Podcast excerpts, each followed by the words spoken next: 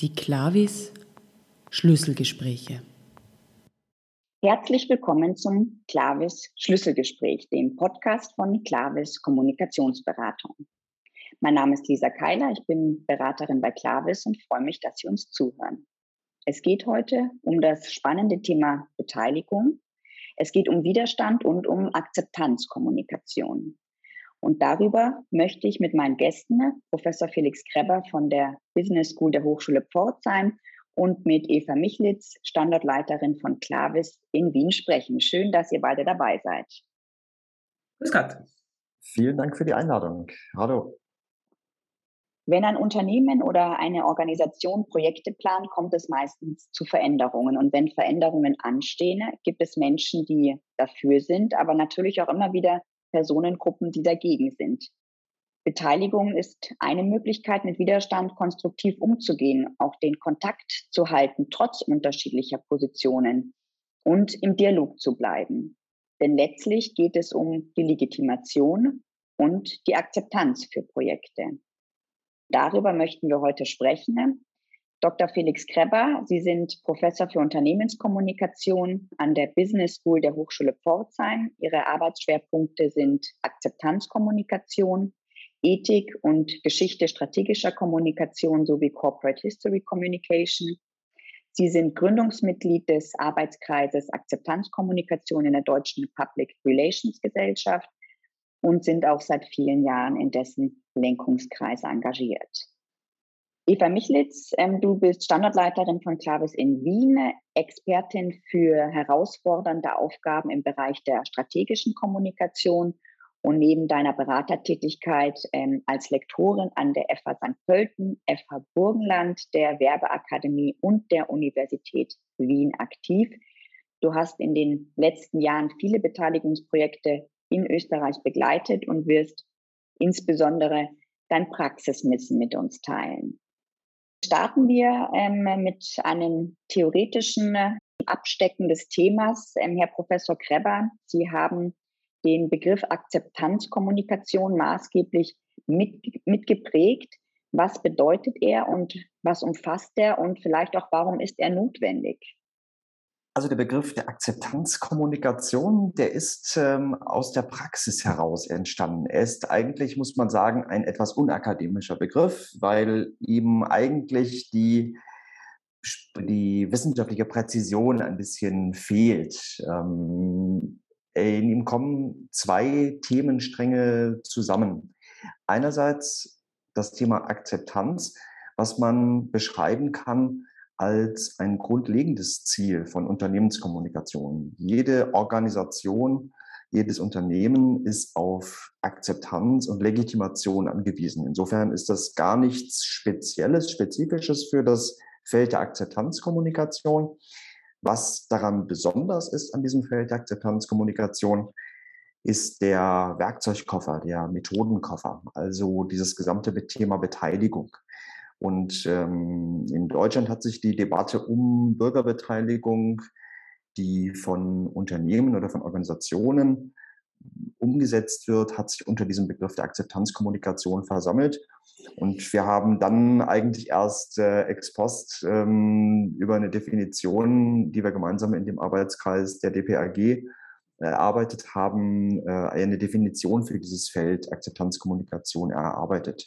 Insofern ein nicht wirklich akademischer Begriff, aber ähm, ein Begriff, in dem eben zwei Dinge zusammenfließen. Akzeptanz als Ziel von Unternehmenskommunikation und dann Akzeptanzkommunikation als ein Dachbegriff, unter dem sich Bürgerbeteiligung, die Organisation Unternehmen umsetzen, ähm, versammelt und findet. Der Begriff ist hier in Österreich noch nicht so verbreitet. Ähm, es kommt mir vor, dass es in Deutschland doch eine stärkere Verbreitung noch findet, vielleicht auch gerade deshalb, weil er so praxisorientiert ist. Sie haben ja 2019 den deutschen Akzeptanzatlas veröffentlicht. Darin geht es um den Status quo von Bürgerinnenbeteiligung und Projektkommunikation. Vielleicht können Sie da auch nochmal eingehen. Was haben Sie dort untersucht und was waren Ihre Schlüsselerkenntnisse? Diese Studie war in zwei große Teile aufgeteilt. Der eine Aspekt war, wir wollten wissen, wie ist eigentlich der Status quo von Beteiligung. Beteiligung, die Debatte um Beteiligung, die hatte ja über zehn Jahre ähm, ziemliche Hochkonjunktur, auch in der Forschung und in der Implementierung. Gerade nach der Debatte um Stuttgart 21, das war in Deutschland so eine nochmal eine Initialzündung für die Debatte um Beteiligung. Die ist natürlich schon viel älter. Also wenn wir an den Protest der Umweltbewegung denken, auch das sind alles ja Formen von Partizipation. Aber ähm, was sich verändert hat, ist, dass einfach der Wunsch auch bei Projekten in der Nachbarschaft, ähm, dass also dieser Wunsch, beteiligt zu werden bei einer Betroffenheit, dass der nochmal deutlich gestiegen ist. Und damit sehen sich insbesondere auch Unternehmen konfrontiert, diesem, ähm, wenn sie Projekte umsetzen wollen, diesem Wunsch gerecht zu werden. Und vor dem Hintergrund dieser Debatte haben wir analysiert, wie ist eigentlich der Status quo, wie wie gut wird eigentlich Beteiligung heute umgesetzt, ähm, nachdem man jetzt also fast zehn Jahre ja auch Zeit hatte, diese Formate weiterzuentwickeln und so weiter. Und auf dieser Basis haben wir eine umfassende Medieninhaltsanalyse gemacht wir haben so ziemlich alles, was es an äh, Zeitungen im, im deutschsprachigen äh, Raum gibt, Regionalzeitungen, also 130 Zeitungen haben wir durchforstet, immer auf Berichterstattung zu Bürgerbeteiligung hin und haben diese Zeitungen inhaltsanalytisch untersucht. Viereinhalbtausend Artikel waren das und äh, haben eben dort nach Bewertungen geschaut. Wie bewerten die JournalistInnen äh, diese Beteiligungsprozesse? Wie bewerten auch die BürgerInnen diese Beteiligungsprozesse? Und ähm, wie werden die eigentlich in der Presse ähm, beschrieben? Das war der eine Teil. Und der zweite Teil war, dass wir näher analysiert haben, wer macht eigentlich diese Beteiligungsprozesse? Wer setzt die eigentlich um? Und haben uns dort die Anbieter von solchen Beteiligungsprozessen angeschaut und ähm, insbesondere auch deren Hintergründe, deren fachliche Hintergründe untersucht. Untersucht, sind es eigentlich multidisziplinäre Teams, interdisziplinäre Teams, was für einen Ausbildungshintergrund haben die, und das haben wir anhand der Internetpräsenzen dieser ähm, Anbieter äh, umgesetzt gerade im, Hinsicht, in, im Hinblick auf den Bereich, wo es um die ähm, Erwartungen geht an ähm, Beteiligungsprozesse. Was waren da so Ihre Haupterkenntnisse? Wir haben genau diese Erwartungen ähm, inhaltsanalytisch untersucht. Also wir haben auf Basis der Literatur, dessen, was man aus der Forschung bisher über Erwartungen der Zivilgesellschaft an Beteiligungsprozesse weiß, das haben wir als äh, Analyseraster angewendet und haben geschaut, wie wird über diese Kriterien berichtet. Ähm, haben zunächst mal nach Häufigkeit äh, auch ausgewertet und eben nach Valenz, also nach Bewertung und haben dabei untersucht, werden sie, ähm, sind diese Erwartungen erfüllt? Sind sie nicht erfüllt oder sind das Erwartungen, die auf die Zukunft hin ausgerichtet sind? Also wenn eine Bürgerin sagt, ich wünsche mir bei dem anstehenden Projekt, wünsche ich mir, dass ich Hinweise zur Projektgestaltung einbringen kann. Dann wäre das so eine auf die Zukunft hin gerichtete Erwartung. Und was wir festgestellt haben, dass bei den allermeisten Projekten ähm, wir inzwischen sehen, dass eben Hinweise abgegeben werden können. Also das war sehr häufig, eine sehr häufige, häufig genannte und erfüllte Erwartung. Ähm, das sozusagen als minimal Basisbeteiligung sozusagen. Also ich kann irgendwo einen Hinweis ähm, abgeben. Also das ist noch nicht, äh, nicht ein sehr starkes Einflussmaß, was ich da habe, aber ich habe zumindest mal die Möglichkeit, einen, einen Hinweis äh, irgendwo mich an jemanden zu wenden und dort äh, Hinweise abzugeben.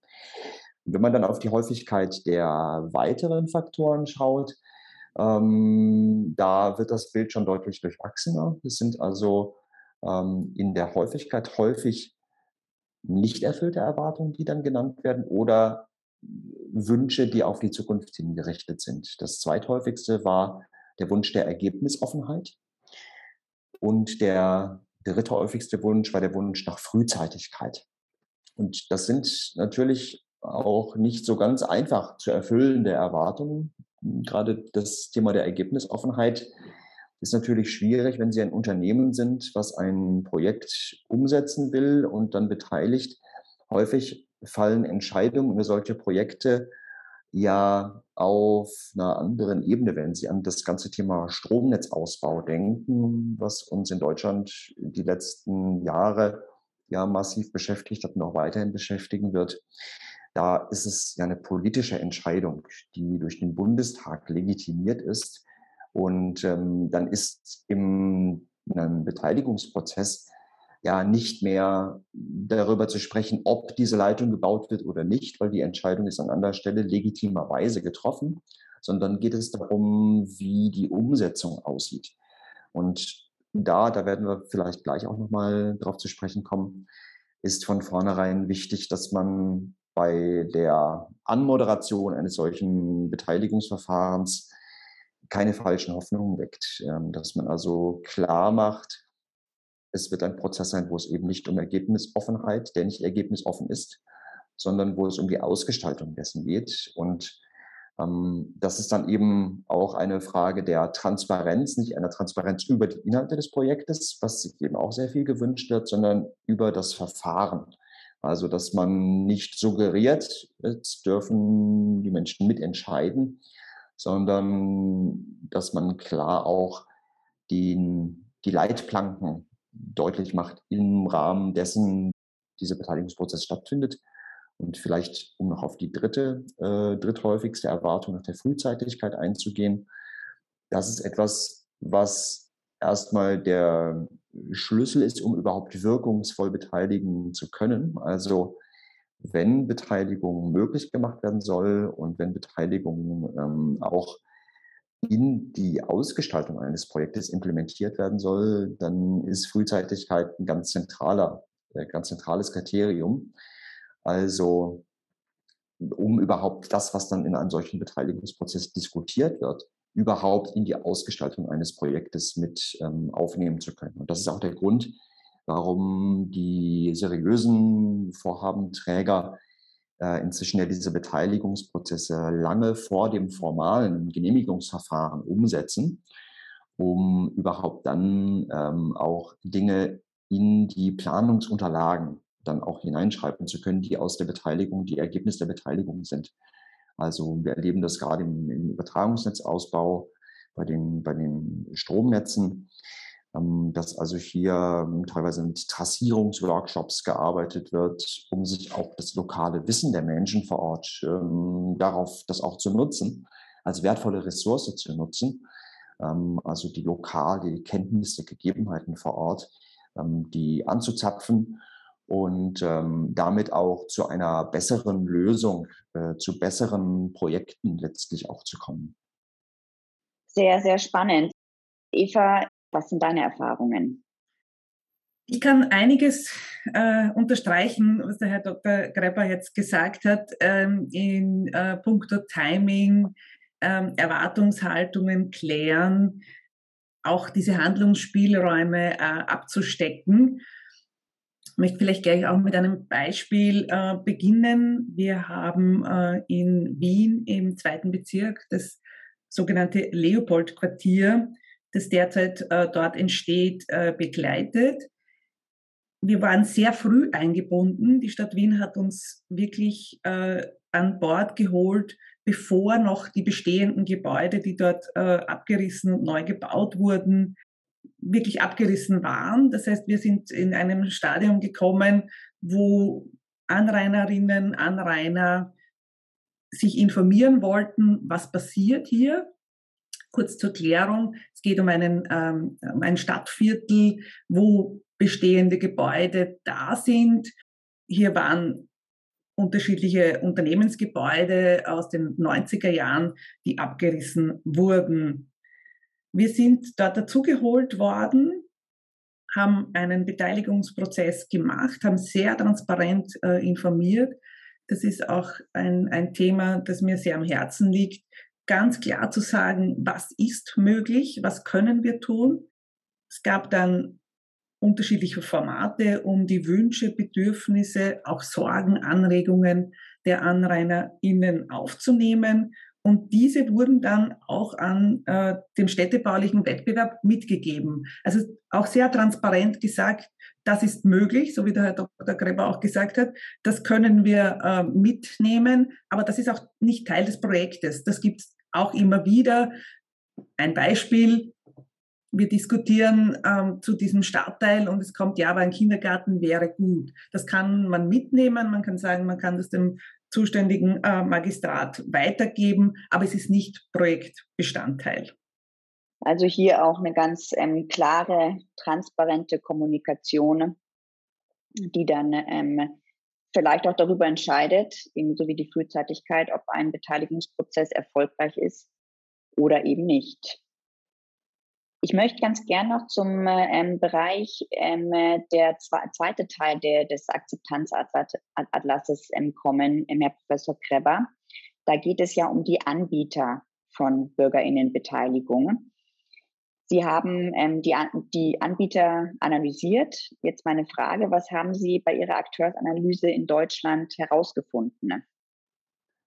Was mich persönlich am meisten überrascht hat, war, dass Bürgerinnenbeteiligung überwiegend fachfremd angeboten wird. Also von Unternehmen, deren Kerngeschäft eben nicht Kommunikation ist, sondern technische Planungsbüros und Architekturbüros, die das als Leistung mit anbieten. Ähm, spezifische Beteiligungsagenturen machten bei der Vollerhebung, die wir auf Basis äh, von Internetrecherchen gemacht haben, nur 10 Prozent aus ähm, Kommunikationsagenturen 9 Prozent, Moderatoren auch 9 Prozent, also ähm, eine, eine Minderheit und eben die Mehrheit, die das vom Unternehmen gesehen her erstmal fachfremd anbietet. Und dann haben wir uns die Frage gestellt, ähm, nun kann es ja sein, dass also da gar nicht eben nur IngenieurInnen und ArchitektInnen sitzen, sondern vielleicht auch ähm, KommunikatorInnen in deren Teams äh, schon dabei sind. Also haben wir dann eben den Blick darauf gelenkt, ähm, ja, sind es eigentlich multidisziplinäre, interdisziplinäre Teams?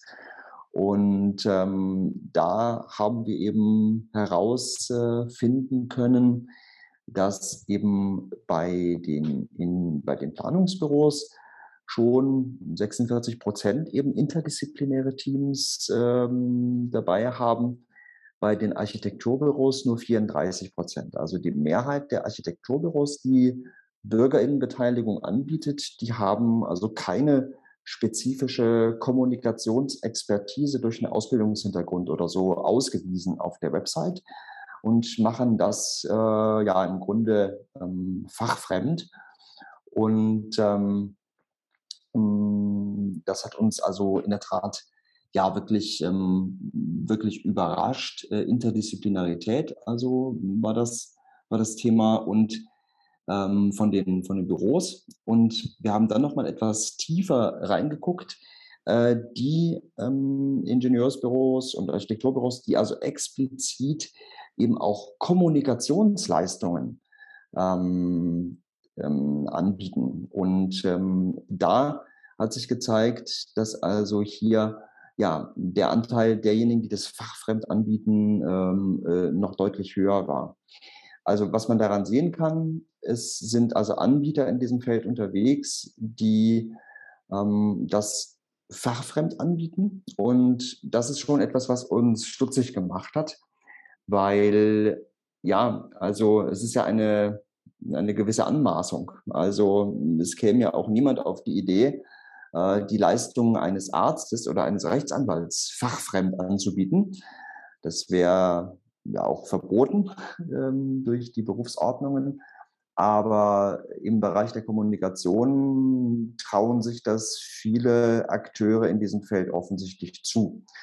Und da ist es aus unserer Sicht wirklich ein, ein, ein Problem, weil aus unserer Sicht eben Beteiligungsprozesse schon ganz spezifische Kompetenzen erfordern und ein ganz äh, spezifisches auch ein Aus- oder ein Fortbildungshintergrund erfordern. Es geht gar nicht mal darum, dass jeder jetzt Kommunikationswissenschaft ähm, studiert haben muss oder Politikwissenschaft. Ähm, also, aber es ist einfach wichtig, dass ähm, durch, eine, durch eine, Weiterbildung ähm, diese kommunikationsspezifischen Kompetenzen auch ähm, ja, professionell entwickelt worden sind und man eben nicht das so nebenbei noch mitmacht. Oder man eben durch Kooperationen äh, dann eben auch Profis ähm, beauftragt, die eben diese Leistung auch vor, auf der Basis einer professionellen, eines, eines professionellen Ausbildungshintergrundes anbieten. Und das ist eben, ähm, ja, das ist aus unserer Sicht einfach, einfach wichtig. Natürlich ist das Kommunikationsberufsfeld geprägt auch von vielen QuereinsteigerInnen. Ähm, das ist, ähm, das ist seit, seit Jahrzehnten so, bleibt auch so. Ähm, obwohl wir natürlich ein Wachsen auch an kommunikationsspezifischen Studiengängen gleichzeitig sehen. Also insofern verändert sich das an der Stelle etwas, aber ähm, es zeigt sich bei jedem, der sich auch mit solchen Beteiligungsprozessen mal beschäftigt hat, dass ähm, es hier eben eine ganze Reihe von, ja, eine ganze Menge von Know-how auch braucht und ähm, das eben nichts ist, was, ähm, ja, was man völlig fachfremd anbieten sollte. Mhm. Es ist in Österreich das gleiche Bild. Äh, wir haben auch sehr viele Büros, ähm, die Planungsleistungen anbieten und die Kommunikation mitnehmen. Sage ich jetzt mal vielleicht auch ein bisschen flapsig. Wenn es äh, Teams sind, die aus unterschiedlichen äh, Disziplinen bestehen, wunderbar. Ähm, es ist nur oft so, dass es wirklich aus, der, aus einem Planungsteam herauskommt und man in, in die Beteiligung wächst. Das trägt nicht unbedingt zur Erhöhung des Vertrauens in Bürgerinnenbeteiligung äh, bei. Wir haben es jetzt so gemacht, ähm, oft werden wir geholt in Projekte, wo es PlanerInnen-Teams schon äh, gibt. Und bei einem Projekt jetzt in einer Gemeinde in Niederösterreich machen wir äh, in Kooperation mit einem äh, Planungsteam den Beteiligungsprozess. Und so sollte es meiner Meinung nach auch ablaufen, um hier auch wirklich professionelle Kommunikationsleistungen, professionelle Akzeptanzkommunikation, um in dieser Terminologie zu bleiben, abbegehen zu können. Ich würde da gerne nochmal dran anknüpfen, weil ich das einen total wichtigen Aspekt finde. Ähm, der, die, das Problem daran ist, dass eben solche Beteiligungsprozesse durch unprofessionelles Verhalten in Verruf geraten können, ähm, wie Sie es auch, auch ja gerade auch, ähm, denke ich, auch als, als Problem auch, auch skizziert haben.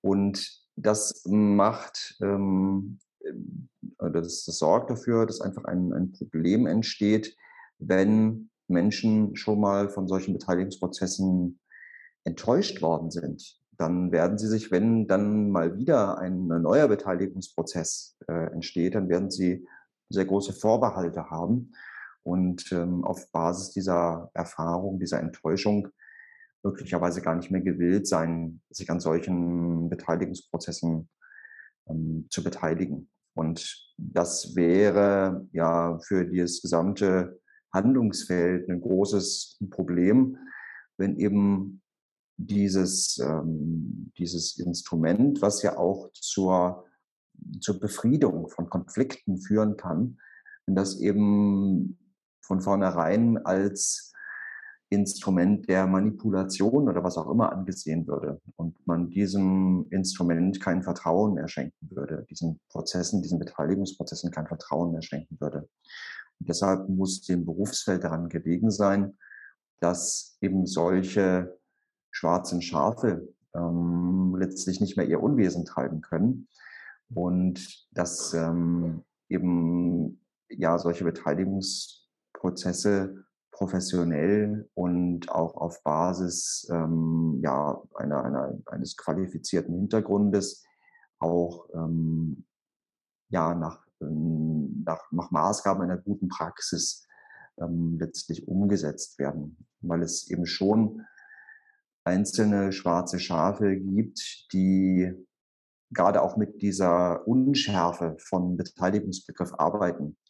Also die dann einen Beteiligungsprozess ankündigen und damit den Eindruck erwecken, ähm, jetzt dürfte man eben mitentscheiden und mitgestalten, aber am Ende gar nichts von dem, was dann diskutiert wird oder vorgeschlagen wird, äh, in die Ausgestaltung eines Projektes äh, einfließt. Und das ist etwas, was aus einer kommunikationsethischen Perspektive verwerflich ist, weil es äh, letztendlich nichts anderes ist als eine Täuschung. Und das ist auch etwas, was wir in einigen der Artikel auch wieder gefunden haben, diese Erwartung der Wahrhaftigkeit. Und die ist halt immer dann explizit genannt worden, wenn sie enttäuscht war. Wir haben das in 29 der Äußerungen eben auch explizit analysieren können, dass eben dort diese Wahrhaftigkeitserwartung enttäuscht worden ist, also Menschen sich getäuscht ähm, gefühlt haben und das eben dort äh, artikuliert haben. Ähm, man muss bei diesen Bewertungen natürlich sagen, das folgt natürlich einer, einer Nachrichtenlogik, äh, dass also ähm, Negativität als Nachrichtenfaktor äh, dann eine besondere Aufmerksamkeit genießt. Also überall da, wo Prozesse wahrhaftig ähm, gelaufen sind, wird man das nicht explizit benennen, weil man es im Grunde ja auch als, als äh, selbstverständlich auch voraussetzt. Aber das ist durchaus etwas, was wir in der Studie auch herausarbeiten konnten, dass es eben Täuschung in diesem Feld gibt und dass es schwarze Schafe gibt, die äh, hier bei Beteiligungsprozessen ähm, täuschen. Das ist etwas, ich will gar nicht unterstellen, dass alle Ingenieur oder dass das Ingenieurbüros oder Architekturbüros da besonders anfällig für sind. Aber ähm, es ist wichtig, dass man sich äh, als Handlungsfeld auf Qualitätsstandards ähm, verständigt und ähm, das vielleicht auch in, der, in interdisziplinären Ausbildungsangeboten noch weiter vorantreibt und ähm, damit auch dafür sorgt, dass es äh, ja ein Stück weit mehr verbindliche ähm, Qualitätsstandards in diesem Feld auch gibt. Ich möchte das auch noch unterstreichen. Es geht äh, wirklich nicht darum zu sagen, dass generell Planungsteams oder Planungsbüros ähm, keine Beteiligungsprozesse abwickeln können. Mir geht es wirklich hier nochmal äh, zu betonen, wir haben eine zunehmende Mediatisierung, wir haben ein unglaublich breites Feld an, an Kommunikationsaktivitäten, äh, Maßnahmen, Mittel und hier die professionelle Kommunikation auch einzusetzen. Ich sage auch immer, ähm, ich bin äh, Kommunikatorin, aber ich kann auch nicht äh, Kommunikation für alles zu mach, äh, alles machen, so wie es früher gab, die ich bin Generalistin. Ich glaube, dieses Bild hat sich äh, überholt, weil wir so unterschiedliche Disziplinen auch in der Kommunikation haben und diese professionell abwickeln müssen. Und deswegen plädiere ich auch so für gemischte Teams, äh, diverse Teams, um einen guten Beteiligungsprozess, der auch wirklich die Bevölkerung äh, stärkt in dem Vertrauen, hier demokratiepolitisch äh, Teilhabe ähm, gewähren zu lassen. Das bringt uns auch zu dem Thema ähm, äh, von äh, Richtlinien, gerade um die schwarzen Schafe. Herr Professor Krepper, Sie hatten es ähm, schon angesprochen, die es auch immer wieder gibt.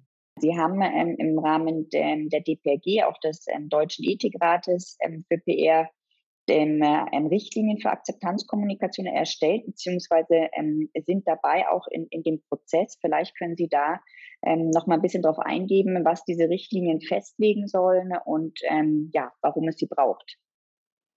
Ja, also vielleicht zum besseren Verständnis. Es gibt ähm, als zentrales, als zentrale Leitlinie, zentrale Richtlinie gibt es den deutschen Kommunikationskodex für das Kommunikationsberufsfeld in Deutschland. Und der ist ähm, ja vergleichbar eben mit dem, mit dem Pressekodex, den man aus dem, aus dem Journalismus kennt. Und über die Einhaltung dieses deutschen Kommunikationskodex wacht der Deutsche Rat für Public Relations, der getragen wird von den Berufsverbänden, also der Deutschen Public Relations Gesellschaft und dem BDCom, also dem zweiten Kommunikatorinnenverband und der GPAA als ähm, Dachverband der äh, führenden Kommunikationsagenturen. Und die vertreten das Kommunikationsberufsfeld und denen ist daran gelegen, dass eben eine Regeln einer guten Praxis eingehalten werden. Und Unterhalb der Ebene des deutschen Kommunikationskodex gibt es Spezifizierungen für ganz spezifische Handlungsfelder in der Kommunikation. Also zum Beispiel für Presse- und Medienarbeit. Und ähm, weil es dort nochmal spezifische, spezifischere Fragestellungen gibt, die im deutschen Kommunikationskodex, weil er eben notwendigerweise allgemeiner gehalten ist, nicht so explizit geregelt werden. Und wenn man diese Dokumente anschaut, die es bisher schon gibt, dann stellt man fest, dass ähm, die Regelungslücken offen lassen für das gesamte Feld der Bürgerinnenbeteiligung und ähm, dort die Dinge teilweise ja zu unspezifisch ähm, geregelt sind. Wir haben dann in einem Forschungsprojekt äh, hier an der Business School in Pforzheim äh, einmal sämtliche Richtlinien und Leitlinien die es für Bürgerinnenbeteiligung auf Ebene der Kommunen, der Verbände, aber auch auf Ebene von Unternehmen, von Agenturen, ähm, von aus der Zivilgesellschaft heraus. Äh, da sind ja über die letzten Jahre ganz viele solcher äh, Leitlinien entstanden. Die haben wir auch hier inhaltsanalytisch untersucht und ähm, haben dann geschaut, inwiefern ähm, gibt es eben zu äh, unterscheiden, die sich von dem, was bisher in den Leitlinien geregelt wird? Und wo gibt es Regelungslücken, also haben die systematisch hergeleitet und haben auf Basis dieser Kriterien dann in einer Arbeitsgruppe, die vor allem aus Mitgliedern des Arbeitskreises Akzeptanzkommunikation bestand, aber auch mit Mitgliedern des äh, Deutschen Rates für Public Relations, haben uns dann auf den Weg gemacht, eine Leitlinie eine Richtlinie, so muss man korrekter sagen, eine Richtlinie für das Feld der Akzeptanzkommunikation zu, äh, zu erstellen und zu schreiben und sind da jetzt noch mitten im Prozess. Also diese Richtlinie wird äh, im Herbst äh, der Öffentlichkeit äh, vorgestellt. Ähm, was man schon sagen kann, werde ich vielleicht gleich nochmal auf ein, zwei Punkte eingehen, ähm, dass also ein paar inhaltliche Themen eben ja schon, schon feststehen.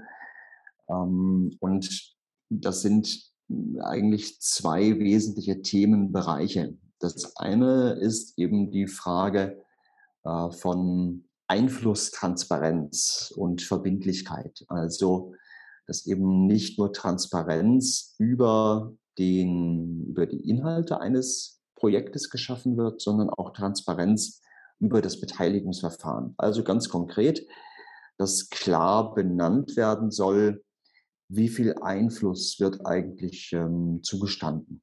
Und es kann ja durchaus auch ähm, legitim sein in einem Projekt, dass man eine reine Informationskommunikation macht, weil vielleicht schon Dinge beschlossen worden sind oder an anderer Ebene beschlossen genehmigt sind und es jetzt nur noch darum geht, um die, um die Umsetzung. Also ohne jetzt genauer in den Projekten drin zu sein oder die im Detail zu kennen.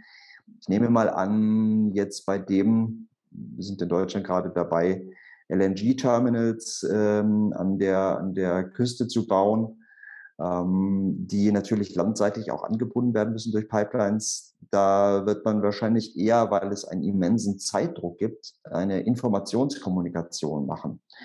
Ähm, das kann in einem solchen Fall auch, auch völlig legitim sein.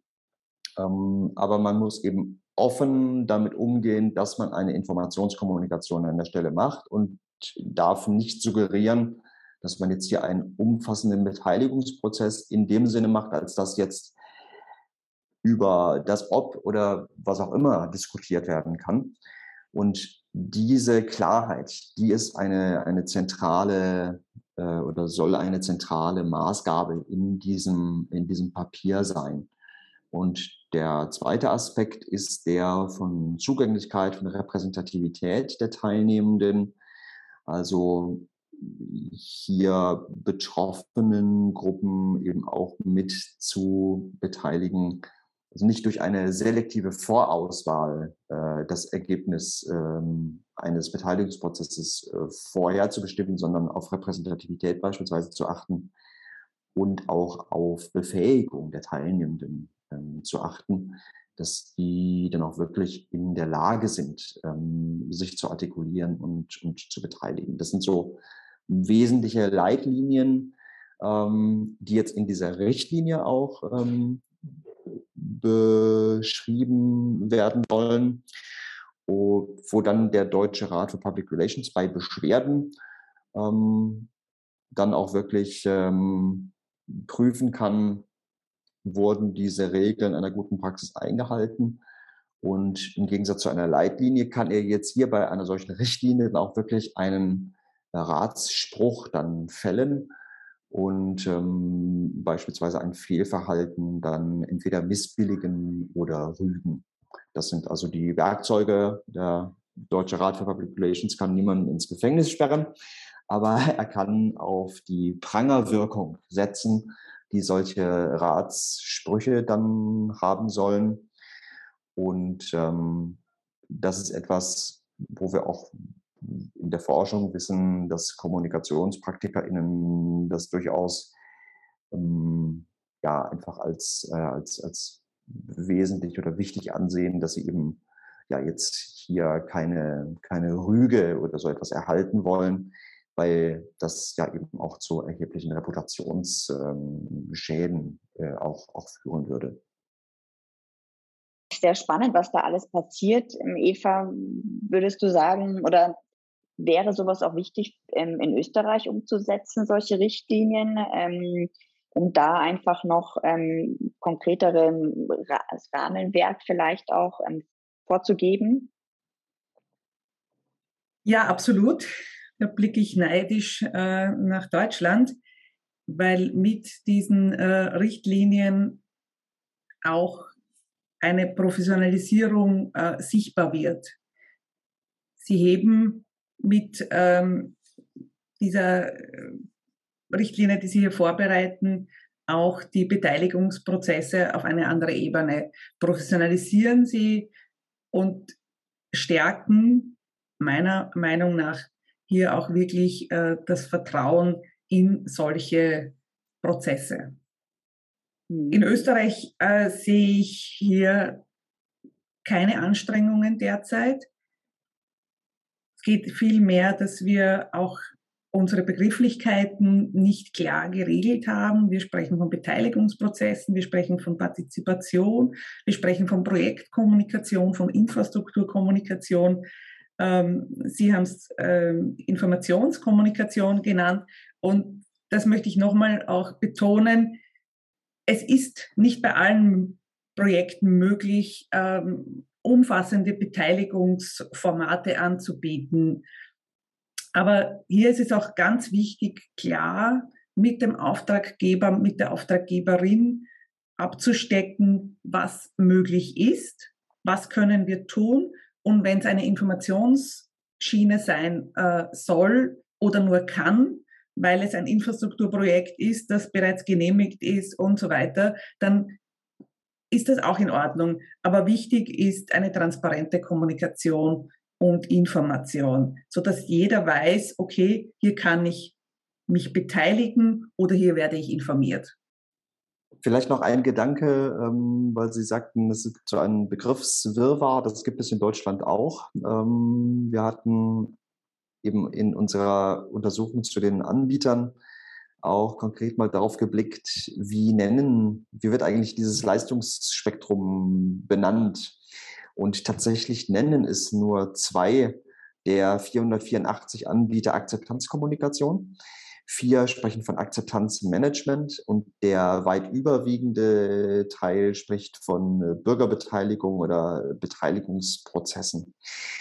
Ähm, was die Definition, ich habe eingangs gesagt, ist ein etwas unwissenschaftlicher Begriff. Was die Definition eben schwierig macht, ist, dass man äh, diese Form von Bürgerbeteiligung ja auch abgrenzen muss von Bürgerbeteiligung, die etwa ähm, im Rahmen äh, von, von politischen Prozessen seitens der ähm, der öffentlichen Hand stattfinden im Rahmen von demokratischen Prozessen oder dass man das ähm, ja oder dass es definitorisch wichtig ist, da begrifflich Unterschiede zu finden, ähm, wenn solche Prozesse im Rahmen von Auftragskommunikation äh, eben stattfinden. Da kann auch Urheber oder Auftraggeber auch eine, eine, eine Kommune natürlich sein, die öffentliche Hand sein, oder eben auch privatwirtschaftliche Unternehmen. Ähm, Bürgerbeteiligung ähm, ja, kann aber auch äh, ja, in, in anderen Feldern der, ähm, des, des, der, der politischen Mitwirkung stattfinden. Von daher ist in diesem Begriff eben ja diese, diese Unschärfe schon angelegt und in der Praxisdiskussion in Deutschland hat sich dann eben dieser Begriff für Akzeptanzkommunikation herausgebildet.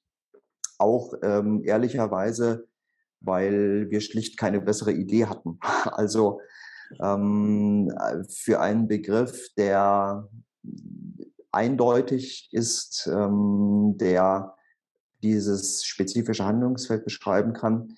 Äh, Sie hören daraus, dass ich mit diesem Begriff nicht so ganz selber nicht ganz, nicht ganz zufrieden bin, weil er auch hm, für Missverständnisse bei den Beteiligten sorgt. Denn wenn ich nun sage, ich betreibe Akzeptanzkommunikation, dann ist eigentlich das Ziel eines Kommunikationsprozesses äh, gegenüber den Beteiligten eigentlich schon vorweggenommen. Also äh, dann wird eigentlich klar, ja, ich will, dass du jetzt akzeptierst.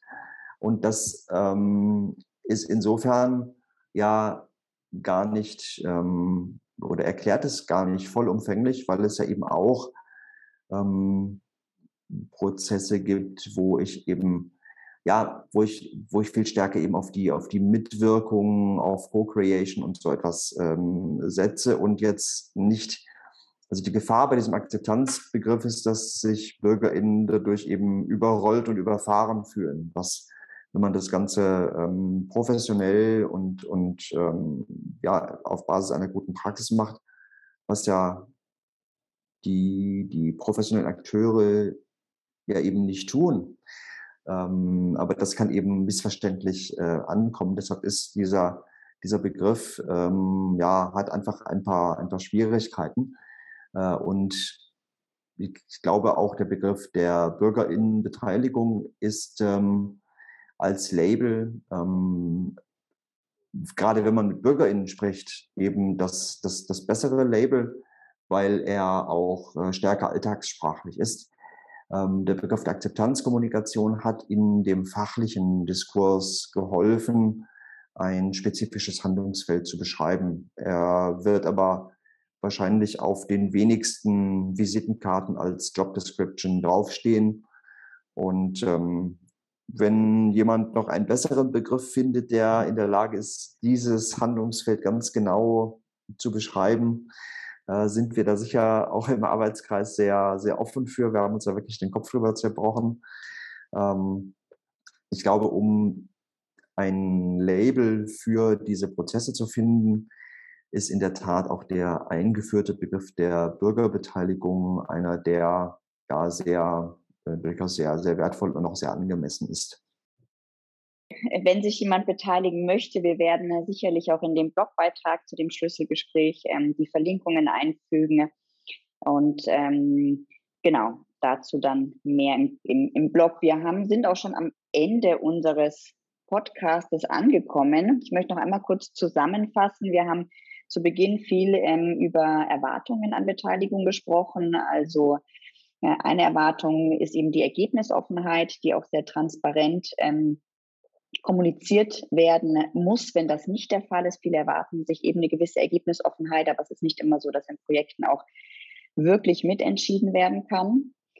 Dann eine Frühzeitigkeit, also dass ähm, äh, Beteiligte oder Betroffene frühzeitig eingebunden werden. Ähm, auch ein Kriterium, das vielleicht auch dazu führen kann, ob eine Beteiligung scheitert oder nicht, weil eben auch lokale Erkenntnisse sehr gut eingebunden werden können, dann auch um bessere Projekte zu gestalten.